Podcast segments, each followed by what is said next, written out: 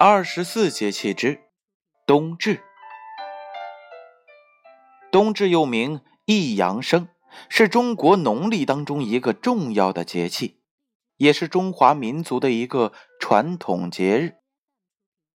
冬至俗称数九、冬节、长至节、亚岁等。早在两千五百多年前的春秋时代，中国就已经用土圭观测太阳。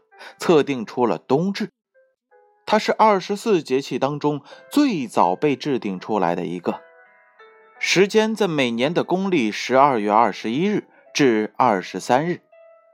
二零一六年的冬至是十二月二十一日。冬至俗称数九，也是九九的开始。在中国北方有冬至吃饺子的习俗，俗话说冬至到。吃水饺，当然也有例外的时候，比如在山东的滕州、邹城、临沂周边地区，有当天要喝羊肉汤的习俗，寓意为驱除寒冷之意。而南方呢，则是吃汤圆儿。古谚道：“冬节完，一时就过年。冬至无雨一冬晴。”其中有以潮汕汤圆最为出名，当然也有例外，各地习俗各不相同。天文学上把冬至作为冬季的开始，这对我国多数地区来说显然偏迟。诗云：“西北风习，百草衰，几番寒起，一阳来。”白天最是时光短，却见金梅竞艳开。这是左河水的诗。冬至日是一年当中白天时间最短的一天。过了冬至以后，太阳直射点逐渐向北移动，北半球白天逐渐变长，夜间逐渐变短，所以有俗话说。吃了冬至面，一天长一线。从气候上看，冬至期间，西北高原平均气温普遍在零度以下，南方地区也只有六摄氏度至八摄氏度左右。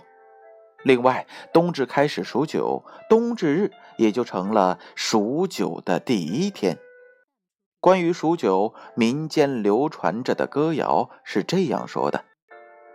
一九二九不出手，三九四九冰上走，五九六九沿河看柳，七九河开，八九雁来，九九加一九耕牛遍地走。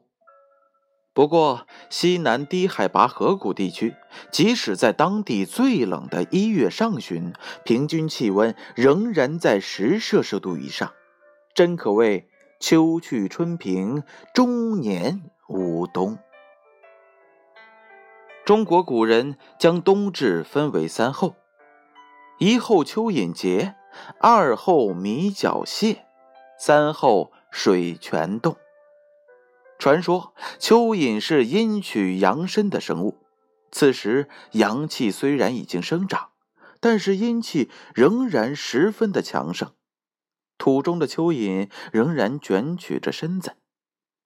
米与鹿同科，却阴阳不同。古人认为米的脚朝后生，所以为阴；而冬至一阳生，米感阴气逐退而蟹脚。由于阳气出生，所以此时山中的泉水可以流动，并且温热。让我们再来重温一下刚才左河水的那首诗：冬至，西北风习，百草衰，几番寒起，一阳来。